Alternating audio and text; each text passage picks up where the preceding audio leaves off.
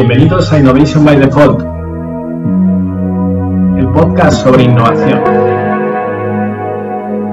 En cada capítulo compartiremos con todos vosotros las técnicas y herramientas más innovadoras en lo que a desarrollo de servicios y productos digitales se refiere.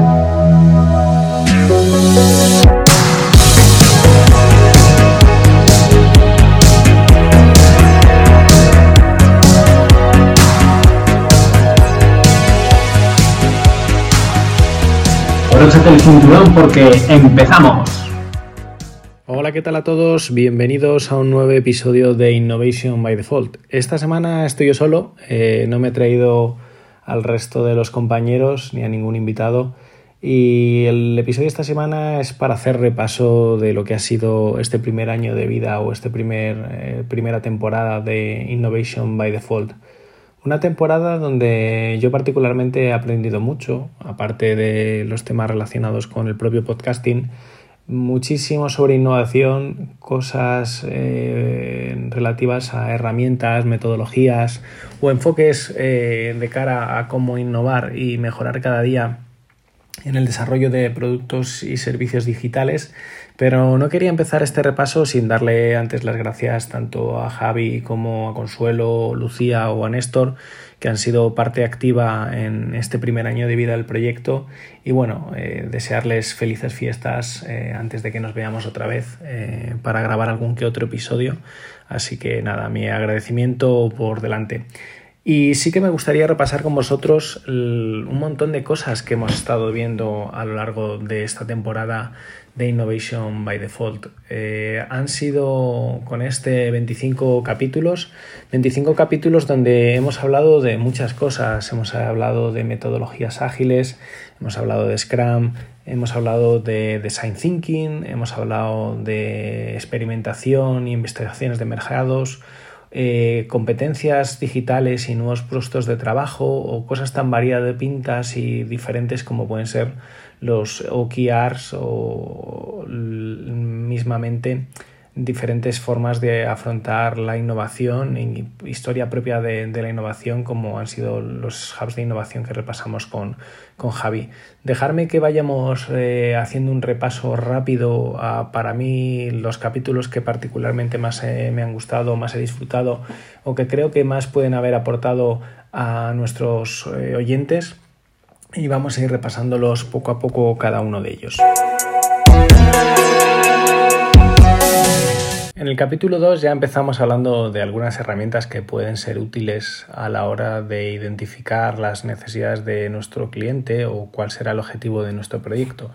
Y empezamos hablando del mapa de empatía. Eh, Javi, Consuelo y yo eh, estuvimos hablando y discutiendo de cómo implementarlo y hicimos algún ejemplo práctico de cómo encontrar a nuestro oyente ideal para este podcast. Os dejo aquí un pequeño corte el objetivo ¿no? de, la sesión de hoy, la sesión del capítulo de hoy, es un poco utilizar el mapa de empatía para identificar esos clientes, eh, posibles clientes del podcast, ¿no? Eh, utilizar estas herramientas a la hora de construir los contenidos y seleccionar los materiales que, compartiremos a través del podcast, ¿no?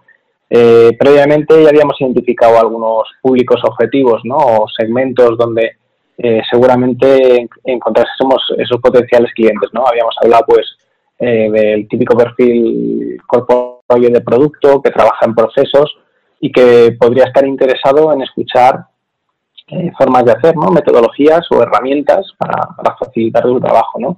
Pero otro de los perfiles que habíamos comentado era a lo mejor el típico consultor freelance que hace diferentes trabajos en clientes y que puede utilizar eh, diferentes herramientas para mejorar la productividad y los entregables que, que realiza. ¿no? Otro área que hemos eh, identificado son las startups ¿no? y, las, y las pequeñas empresas.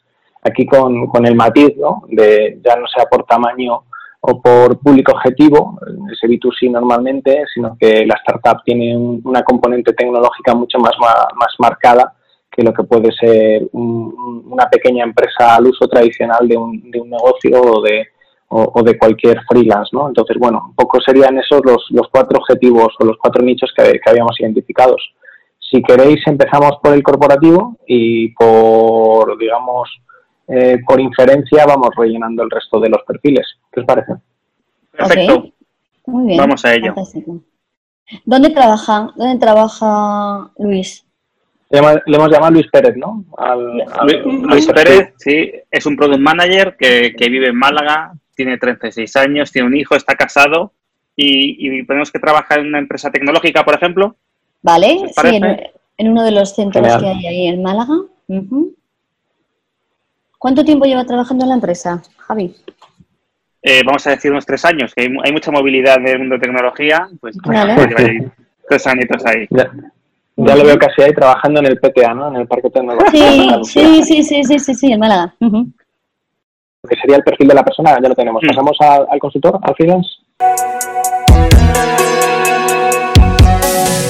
Ya en el episodio número 6 hablamos de la creación de ecosistemas de innovación corporativa y hablamos de diversos ejemplos para eh, llevar a cabo esta cultura de innovación y repasamos diferentes herramientas que pueden ser útiles para llevarlo a cabo. Y después hablamos de la práctica, que, también en muchas ocasiones yo creo que, también nos, quedamos ahí, ¿no? En el hacer, hacer, hacer y hacer como que nos alivia un poco, ¿no? Entonces, bueno, pues hagamos cosas y, de repente nos damos cuenta que hacemos cosas sin ton ni son. Así que, oye, ¿Qué, cosas o, bueno, dentro de la praxis de innovación, ¿no? Eh, ¿Cuáles van a ser, eh, bueno, la interna o la externa, que, o sea, una con, eh, innovación interna o innovación externa que nos ayude a poner todo esto en práctica, ¿no? porque, por ejemplo, em, un programa de innovación interna, y ahora nos va a hablar eh, Javi muchísimo más acerca de esto, ¿no? Pues vienen a ser, vale, quiero que mis empleados sean los que generen las ideas y los que además lleven a cabo, porque quiero, que esto se quede aquí, ¿no? Entonces ahí hablamos de, programas de intraemprendimiento. Javi tiene un poco de experiencia sobre esto. Sí, sí, la, idea, que siguiendo con lo que comentaba Lucía, que es, que es muy interesante, es que hemos visto que tenemos que, innovar, la parte de, la, de ser ambidiestros. Luego hemos visto eh, que podemos hacerlo en varios horizontes, ¿de acuerdo? Y con herramientas específicas. Y claro, llega la parte de, de cómo llevarlo a tierra, cómo ejecutarlo y cómo poder hacer que esa innovación ocurra. Y no es algo trivial, no es algo trivial porque algo que ocurre de manera muy natural en una startup o en empresas más pequeñas que es la innovación, porque va casi en el ADN, es algo que cuesta más hacer en una gran empresa, una empresa ya con mucha trayectoria, pues porque está optimizada para otras cosas, no está optimizada para, la, para la propia innovación. De ahí que ese cambio cultural tenga que ocurrir, ¿de acuerdo? Y para poder empezar a hacer las cosas de innovación tal y como se harían en un, en un mundo distinto, que puede ser, por ejemplo, el mundo startup, que es el paradigma de, de cómo innovar. Y claro, eh, cuando una empresa grande se enfrenta a esta decisión, oye, sé que tengo que hacer esto, es una obligación que tenemos que, tener para poder conseguir eh, seguir siendo competitivos, llega el momento de decidir el, cómo, cómo lo aplicamos. Y aquí sí que hay varios modelos que las corporaciones utilizan para poder conseguir esas innovaciones y para poder, en las tesis de innovación que tengan, poder cubrir ese abanico, desde innovaciones más, más nucleares, las core que comentaba Lucía, hasta aquellas más transformacionales, con distintos mecanismos. Hay varias formas de abordar esta innovación si se ve desde la perspectiva de una gran empresa. Una primera, que, Lucía acaba de introducir, es el intraemprendimiento. Es bien, voy a dedicar parte de los recursos de que ya dispongo, léase ya empleados de la propia compañía, que se dediquen eh, hacer como pequeñas células, como pequeñas startups dentro de la compañía y, poder liderar de manera lo más parecida posible a este concepto startup esas iniciativas de, innovación, con la ventaja de que están respaldados por una gran compañía que en el momento que hiciese falta les puede dar el empuje, ya sea financiero, de canal o, de cualquier eh, naturaleza que puede escalar esas, esas iniciativas en el caso de que sean exitosas.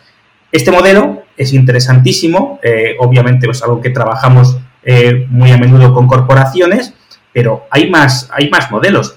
Hay empresas que por las razones que sea prefieren que, esa innovación, pues de algún modo, externalizarla. Lo que antes podían hacer con sus equipos con intraemprendedores, lo pueden hacer, por ejemplo, colaborando con startups. Imaginad, seguro que habéis visto mil programas, iniciativas de relación con startups, aceleradoras, eh, venture builders, eh, programas de colaboración de muy diversa naturaleza. La idea es, voy a hacer esa relación con startups y voy a utilizar esa relación para que las startups, que es un mecanismo fantástico de innovación, me ayuden a encontrar cuáles son pues las, las, iniciativas que merece la pena perseguir o los sitios donde merece la pena apostar en casos de uso, productos o servicios eh, específicos.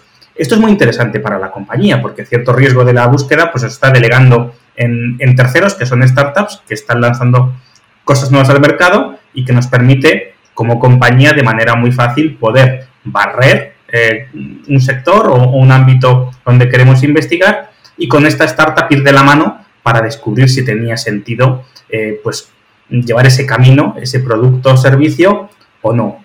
Y luego hay, hay modelos que van incluso más allá. Tenemos intraemprendimiento, tenemos colaborar con startups, con algún tipo de programa, de partnership, de colaboración, o el caso extremo, donde sí que por completo tú mm, te dejas de preocupar por la innovación, dejas que ocurra fuera de tu compañía y lo que haces es que cuando hay una compañía que tiene un producto o servicio que, crees que te puede servir para crecer o para mejorar tus propios productos o servicios, lo que se hace es la propia adquisición. Hay compañías que su política es, oye, yo no voy a dedicar recursos internos a, innovar in-house, sino que lo que voy a hacer es mirar qué startups funcionan en, en mi sector, cuáles pueden encajar con las cosas que hacemos y cuando eso ocurre, adquirirlas. Es verdad que no siempre es fácil estos procesos de adquisición y que todo empieza a funcionar como una sola empresa. Hay veces que, que, que integrarla y lleva un tiempo. Hay cambios culturales obvios entre la compañía comprada y la que ha comprado. Y hay veces que se dejan funcionar por su cuenta. Oye, te, he hecho la compra, pero dejamos que la compañía eh, que, se ha, que se ha adquirido pues siga funcionando con su equipo, en su ubicación, con sus clientes, de manera totalmente separada, pese que ahora son son la misma compañía. Entonces, como, veis, el, recorrido, que es un, tema interesantísimo, la gran corporación tiene que, tiene que innovar, es algo que ya es un must, es algo que tiene que hacer. Eh, hemos visto que hay varias formas ¿no? para enfocar esas tesis de innovación, donde queremos innovar y, y varios ámbitos donde hacerlo, desde lo más cercanos a los que tenemos a los más transformacionales. Y por último, está esta parte de cómo lo ejecuto con recursos propios, colaborando con startups o incluso con procesos M&A de, adquisición o fusiones con otras, con otras compañías. En el episodio 9 nos eh, centramos en los side projects como herramienta de aceleración de la innovación o de herramienta particular eh, o personal para innovar y crear nuevos proyectos paralelos que nos sirvan para testear cosas que están fuera de nuestra escena de confort. Os dejo parte de esta conversación con Javi a continuación siempre está bien. O este mismo podcast, ¿no? Para mí el podcast al fin y al cabo es un side project, es una forma de desarrollar otras habilidades que sinceramente de alguna otra manera no habría podido realizar a título particular en, la profesión o en, el trabajo que tengo ahora o mi propio blog personal, ¿no? donde tienes un espacio para escribir y compartir con otros reflexiones que, digamos, quedan fuera de esa etiqueta de, de, la empresa con, la que trabajas. No sé si, Javi, has tenido sí, o situaciones similares. Totalmente. Yo creo que va un poco con el carácter de, de cada persona y particularmente yo, y, tú también, Alex, eh, tenemos ese carácter que, diría inquieto, ¿no? Que siempre estamos em, pensando cosas, estamos maquinando y eventualmente pasamos a la, acción, ¿no? Y la acción, pues, se suele, se suele consolidar, pues, en ese, ese tipo de iniciativas que puede ser, pues, escribir el blog como haces. Yo, por ejemplo, eh, dedico tiempo a escribir la newsletter sobre inteligencia artificial o este mismo podcast, ¿no? La, idea es que al final esas inquietudes, pues esa válvula de escape que tenemos de esas cosas que nos apasionan, que nos gustan y que de algún modo u otro pues canalizamos en, esas ideas. Eh, yo por lo general eh, me parece súper enriquecedor todas las, todo el trabajo que se hace en un side project, pero sí que considero que, que desde fuera, a mejor a nivel corporativo, pues pueda ser visto con cierto, con cierto recelo. A, veces me pregunto si yo fuera alguien de recursos humanos, em, si, si, vería con buenos ojos o no eh, a un candidato que, pues bueno, que dedique tiempo, que tenga inquietudes o que, o que se quiera involucrar en, en proyectos en paralelo. Yo personalmente, yo creo que sí lo haría, porque creo que es más lo que aporta que, que lo que puede perjudicar, pero entiendo que haya cierta preocupación y que la gente, oye, pues yo quiero una persona para un, para un rol, para un, tener un foco y conseguir los objetivos. Y seguramente todo lo que haga fuera de ese ámbito, eh, pues sea perjudicial. Dicho esto, yo creo que la mayoría de las veces, cuando dedicamos tiempo a Side Projects, lo hacemos quitándolo de nuestro ocio. Eh, creo que es una, una, constante que he visto mucho. O sea, que te obsesiones mucho con él y, te empieza a quitar tiempo ¿no? de, de labores eh, más profesionales. Y un episodio más tarde, en el episodio número 10, allá por finales de agosto, estuvimos hablando de los hubs de innovación, haciendo un poco de historia de cómo se habían creado y cuáles eran eh, las palancas o los ingredientes mágicos para que lugares tan mágicos como Silicon Valley o tan punteros en cuanto a investigación de ciberseguridad como es Israel o como Singapur estaba copiando algunos de estos ingredientes eh, necesarios para llevar a cabo esta concentración de tecnología e innovación eh, que hace que en algunos sitios funcione especialmente o no estas técnicas eh, las repasamos Javi y yo en este episodio.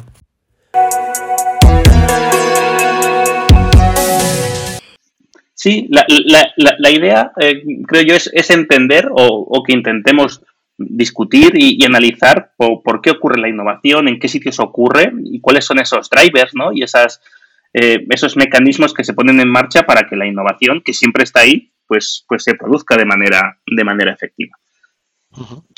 Pues vamos al turrón, Javi. ¿Cómo crees que ocurre esto entonces? ¿Cuáles son tus, en tu opinión, los, las palancas para que esto suceda? Sí, eh, a mí es, un tema que, siempre me ha interesado mucho, entender cómo funcionan las, cosas. Y claro, como me dedico en gran medida al, mundo de la tecnología y la innovación, pues siempre he tenido la pregunta de, cómo ocurre la innovación y cuáles son esos factores que hacen que ocurra.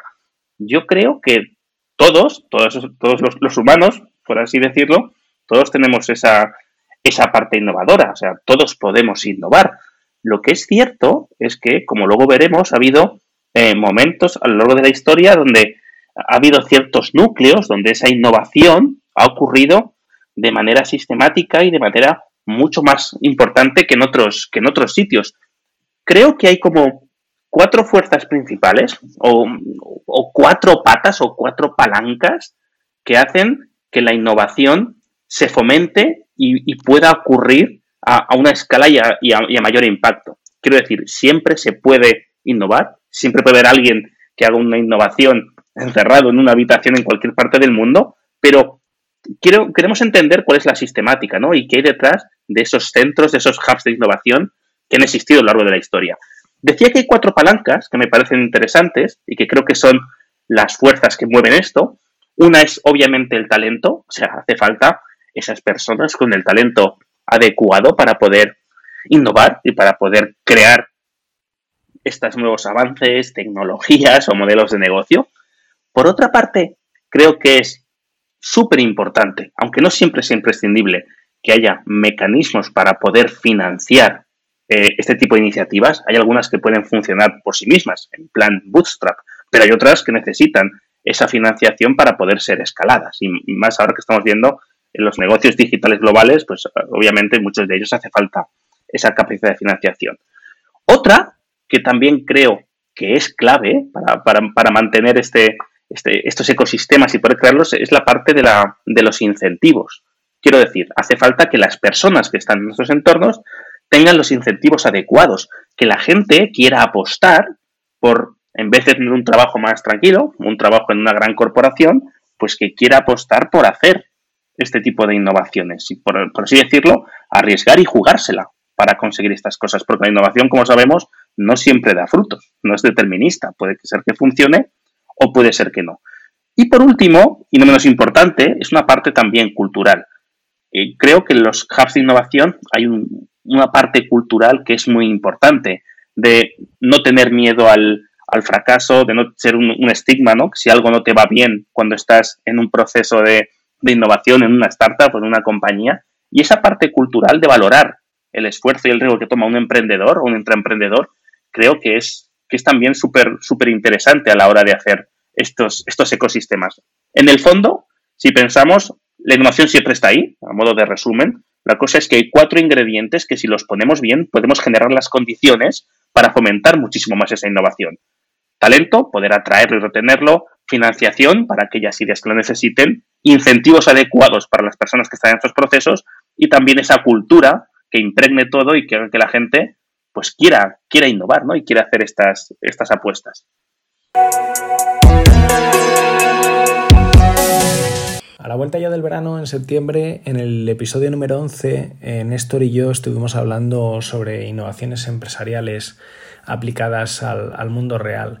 Y bueno, hablamos de diferentes experiencias que habíamos tenido y cómo veíamos esta aproximación de las empresas a la innovación corporativa. Con Javi estuvimos hablando de los OKR, Objective Key Results, y cómo estos se podían aplicar a proyectos de innovación y cómo lo habían hecho empresas tan punteras como Intel, de donde surgieron, o Google, eh, que ha sido uno de los, ejemplos más claros y evidentes de la aplicación de estas metodologías.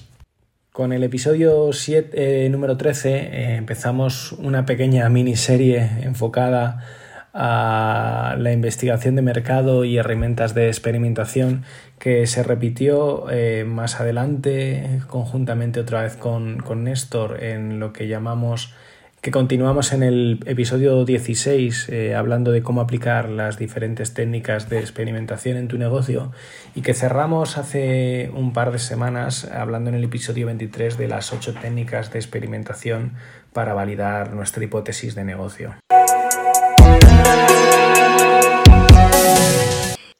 Una de las cosas que, más estoy leyendo últimamente es el tema de los sesgos, ¿no? Y parece que el experimento es una forma de mm, despejar o aislar esa, esa variable que no conoces, que es el tema del sesgo, ¿no? De, porque todos los product managers o todos los diseñadores de producto o todo el que empieza en una aventura de construir algo siempre tiene su visión del mundo y se olvida que hay más personas, más tipos de necesidades eh, y, no eres capaz de entender cómo el resto puede ver o, o usar tu producto o servicio ¿no? Yo creo que el experimento en sí es una forma muy sencilla de aislar esos sesgos que tenemos con, debidos a nuestra naturaleza, ¿no? Y sobre todo que aunque todos hayamos tenido abuelos o sigamos teniendo abuelos, eh, no tenemos abuela en el fondo y pensamos que nuestros niños son los más altos, los más guapos, los más fuertes, los más listos y a veces no son así y, también autoconvencerte de que esto es así pues te puede abocar a un fracaso anticipado, ¿no? Porque no eres capaz de, de avanzar en la línea correcta.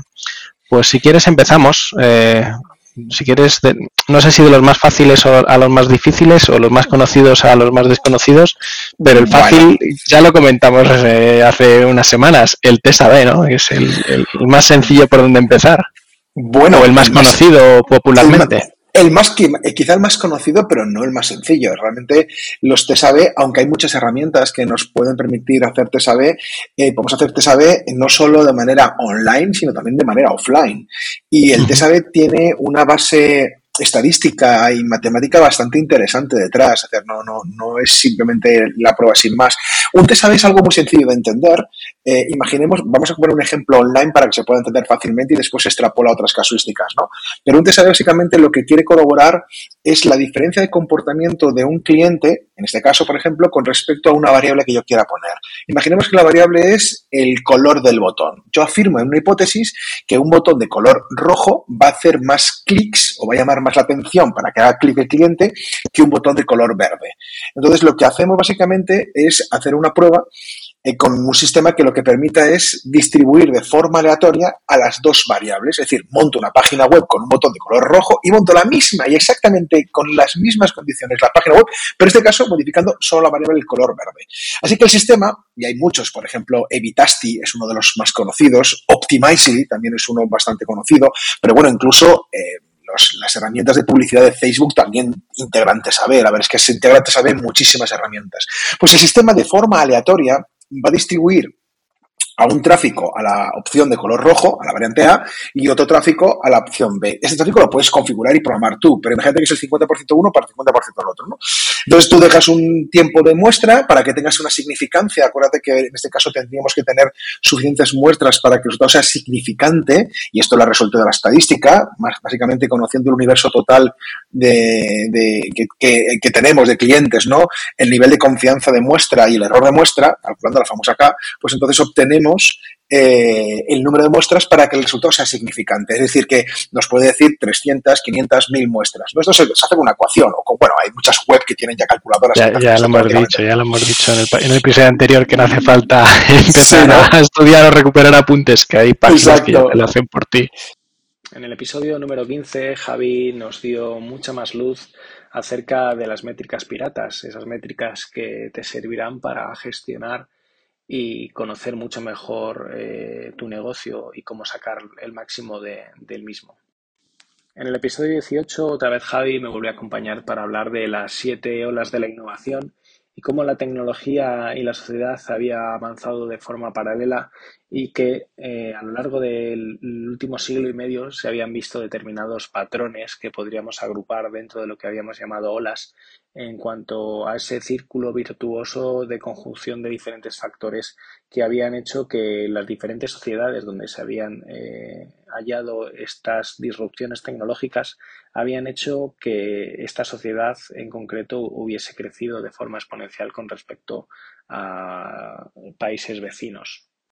El episodio 20 y 21 lo dedicamos Lucía y yo para hablar del manifiesto Agile y sobre la evolución y grados de madurez de esta metodología en las diferentes empresas en las que las habíamos experimentado, vivido o trabajado con ellas.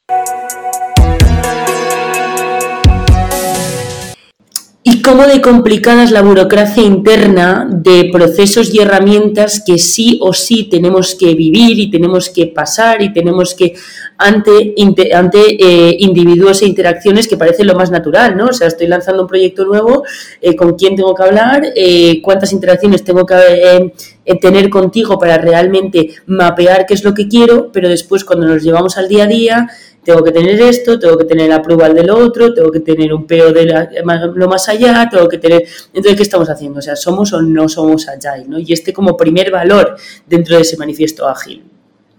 Hay, hay, hay, una reflexión que yo hago siempre con mis clientes eh, cuando hablamos de, de, la nube, del cloud computing y, del viaje a la nube y demás. Y ya, al principio siempre hacía la misma broma y el mismo chascarrillo, ¿no? Que igual que Dios no hizo el mundo en siete días, pues el cloud es exactamente lo mismo. ¿Por qué todas las empresas no están en la nube? Pues porque tienen legacy, porque tienen tecnologías que no son 100% migrables, porque tienes que hacer transformaciones, porque hay cosas que no funcionan igual cuando estás en tu data center que en servicios compartidos, pues toda esa parte que no deja de ser restricciones tecnológicas, de herramientas y de cultura, aplica 100% a, la parte de, de, estas metodologías o este framework agile, ¿no? Es decir, y yo creo que una de las reflexiones más importantes que luego veremos es precisamente eso, la cultura y conocimiento de tu empresa para hacer que eso sea realmente una realidad. Es decir, que no sea alguien que venga desde fuera, te ponga cinco reglas o procedimientos que tengas que seguir y, como, un, como un burro te pongas tus orejeras y mires para adelante y, e intentes tirar allá hasta donde te dicen, ¿no? Porque hay que saber tener un poco la sensibilidad primero, de si eso te está aportando como organización esa metodología y segundo, eh, cómo se adapta a tus procesos y a tu cultura, ¿no? que yo creo que es algo súper importante. En efecto, y de hecho, ¿qué cosas podemos...? O sea, yo, por ejemplo, ahora estoy trabajando en varios proyectos eh, que lo llaman bureaucracy killers. Es decir, que ellos ya se determinan como equipo que nuestro objetivo dentro de la compañía, y esto evidentemente aprobado por arriba, es intentar encontrar aquellos procesos que realmente nos están matando otro tipo de, proyectos y que no están funcionando, ¿no? Entonces, ¿cómo somos nosotros capaces de matar esa parte de la burocracia que, nos, que no nos ayuda a ser más adaptativos? Ese es un rol que siempre a mí me ha gustado en, las organizaciones grandes, ¿no? Que es el pistolero o el agente 007 entre organización que tiene permiso para hacer cualquier cosa, ¿no? Que tiene siempre respaldo del jefe y que cuando se atasca algo levanta la mano y con una llamadita al jefe y caída en cascada del mensaje de esto es importante, las cosas empiezan a facilitarse y, los problemas empiezan a desaparecer, ¿no? Que es eso que comentas tú. Y yo creo que es importante, ¿no? Que muchas veces las barreras y los problemas los acabamos autogenerando dentro de nuestra organización. Por eso pensar en las personas en vez de en el proceso y en el objetivo que tienes, yo creo que es uno de los, de los valores más importantes del manifiesto Agile. El segundo es otro también muy pragmático, ¿no? Que es software funcionando versus documentación eh, exhaustiva, ¿no? Que nadie dice que no sea importante la documentación, pero esto es como todo. Primero empieza, aprende a andar y luego empezarás a correr, ¿no? No puedes pretender ya tener una documentación de producto súper estructurada, con todos los problemas documentados, las casuísticas, casos de uso, porque tendrás que saber cómo evoluciona. Es como un niño que acaba de nacer, ¿no? El, software que estás desarrollando, o el producto, o la organización. Tienes que ser capaz de ver cómo se desarrolla para ver de qué manera le puedes educar mejor o dar las herramientas necesarias para afrontar mejor la vida, ¿no? Yo creo que esa es un poco la filosofía de este, de este valor. Y finalmente, llegando al final de esta serie, en el episodio 22 hablamos de Design Thinking para Dummies y tuvimos el gusto de contar con Consuelo Verdú, donde nos explicó más acerca de esta apasionante técnica de validación de modelos de negocio. Y os dejo un parte de algunas de las cosas que comentamos en este capítulo. Así que, qué mejor que contar contigo para que nos expliques qué es esto del design thinking, para qué sirve, dónde se utiliza, etcétera, etcétera. Así que nada, Consuelo, ilústranos. Pues fenomenal. Eh, vamos a ver, mirad, un poco por entender, entender dónde tiene más sentido utilizar estas metodologías. Eh, Design Thinking forma parte de lo que son las metodologías ágiles las metodologías más adaptativas. Es decir, que en entornos de alta incertidumbre, pues utilizamos eh, esta, esta metodología para entender, sobre todo en Design Thinking, cuál es identificar la necesidad que tiene el cliente. De tal manera que, fijaros, si nosotros tenemos eh, un ámbito de cuáles serían eh, las metodologías que tenemos que aplicar cuando queremos desarrollar un proyecto, pues irían y serían tres. Por ejemplo, la primera sería Design Thinking, en la que empatizamos con el cliente, identificamos cuál es la necesidad que tiene y utilizamos ciertas herramientas dentro de esta metodología para seguir luego con la validación de los proyectos y utilizamos Lean Startup y acabar, bueno, pues al mismo tiempo Lean Startup y Agile, Scrum o Kanban para desarrollar ese producto o ese servicio. De tal manera que en la línea que tenemos de desarrollar proyectos de innovación, Design Thinking como pensamiento de diseño iría al principio para entender y empatizar cuáles son los problemas que queremos resolver del cliente. Y es aquí precisamente donde tiene su, mayor implicación, por así decirlo. Y por último, pero no menos importante, cerramos el año hablando de Scrum. Eh, Lucía y yo tuvimos la oportunidad de conversar eh, acerca de las confusiones o el malentendimiento o aplicación de la metodología Agile y Scrum y cuándo era realmente el Scrum lo que queríamos utilizar cuando estábamos hablando realmente de Agile. Genial. Eh, este es el mundo del, del POSIT, ¿no? Aquí ya hemos entrado en, el mundo profundo del POSIT, ¿no? Y tanto el Product Backlog como el Sprint Backlog son los grandes papelotes estos que vemos en las paredes, donde, como decías, ¿no? Por un lado a la izquierda tenemos todos los POSIT de las funcionalidades, ¿no? Que, que, que han ido surgiendo eh, identificadas por parte del, del, Product Owner y luego a la derecha vemos eh, ese Kanban ¿no? gigante, ese lienzo donde tienes pues eh, efectivamente los elementos que tienes bloqueados, los que estás pendientes de hacer, los que estás haciendo y los que ya has realizado, ¿no? Y vas viendo los posits que, van volando de un, de un, lado a otro en otra de las cosas que, que, vamos a repasar ahora, ¿no?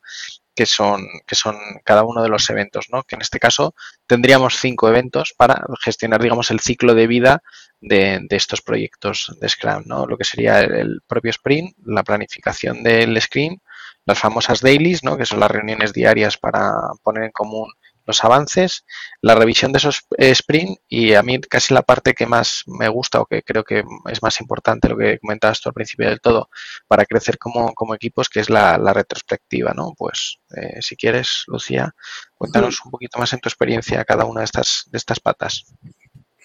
Mm, Eh, sí, el, bueno, yo creo que esto, esto es lo más famoso ¿no? de, de, Scrum, ¿no? Y al fin y al cabo, eh, cuando, cuando pensamos, cuando podemos hablar, y ahora veremos cuando nos podemos hablar, la gente empieza a decir cosas como, pero madre mía, pero o sea, me estás diciendo que tengo que hacer más reuniones de las que ya hago en mi día a día. O sea, no, no, no voy a hacer más reuniones de las que ya hago. O sea, porque es verdad que al llamar a esto reuniones, por eso yo creo que se han querido llamar eventos o ceremonias, ¿no? Como un poco para diferenciarlos pero para mí lo más crítico en todo esto y lo que creo que, que realmente aporta más valor a los equipos es que lo más importante es que cada reunión tiene un objetivo específico. O sea, no es que nos reunamos, no, no, no, no. Es que cuando hacemos un sprint planning, el sprint planning, todo el mundo que viene sabe qué, qué, va a ocurrir en el sprint planning. Tenemos unos objetivos marcados para esa reunión y tenemos unos tiempos asignados a esa reunión también. Entonces, Creo, y, y bueno, y así eh, con las otras eh, cuatro también, ¿no? Entonces, eh, yo creo que esto es lo importante dentro de todo este marco y después esto, evidentemente, conforme vamos haciendo, eh, se, hace de manera más natural, ¿no? Entonces ya eh, le dices al compañero, no, que esto no, no va aquí, o sea, que esto es una daily, que esto ya veremos después en la retro, si quieres lo hablamos, ¿no? Pero esto estamos en una daily. Entonces, empecemos por el sprint planning, que evidentemente es la primera, ¿no? Eh, y, como decíamos, el sprint planning se trabaja sobre el sprint backlog, sobre ese, sobre ese segundo artefacto que hemos dicho, bueno, sobre el primero y el segundo, sobre el Product Backlog y el Sprint Backlog, pero es una reunión en la que participa el equipo. Em, eh, el equipo de trabajo eh, suele evidentemente estar el Product Owner también y el Scrum Master sobre todo para como una especie de timekeeper y de ayudar a que el framework se implemente correctamente. Y es una reunión que tiene como objetivo em, asignar tareas, eh, priorizar tareas, verbalizar preocupaciones, impedimentos, definir. Y por nuestra parte, poco más. Esperamos que hayáis podido disfrutar de estos primeros 25 episodios de Innovation by Default, que esta temporada número uno haya sido tan constructiva, divertida y apasionante como ha sido para nosotros y desearos lo mejor para estas fiestas y estos días tan señalados, que disfrutéis de los vuestros, que descanséis y que volváis con muchas más ganas de seguir escuchando este programa que hacemos con tantísimo gusto y cariño. Como siempre, deseando conocer cuáles son las cosas que más os han gustado, las temáticas que creéis que deberíamos tratar o aquellos temas que consideráis importantes eh, en vuestro día a día y que os gustaría escuchar eh, de nuestra mano.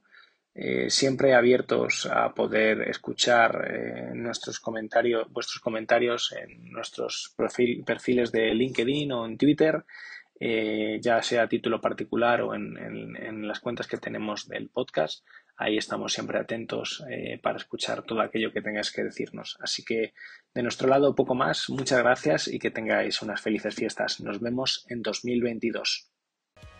Pues nada, muchas gracias por acompañarnos una semana más en este nuevo capítulo de Innovation by Default. Si te ha gustado, ya sabes, compártelo con tus amigos en tus redes sociales y regálanos 5 estrellas en la plataforma de podcast preferida que utilices. Recuerda que puedes escucharnos en Apple, Spotify, Google Podcasts, Ivos y muchos más. Así que hasta aquí hemos llegado. Muchas gracias y hasta el próximo capítulo.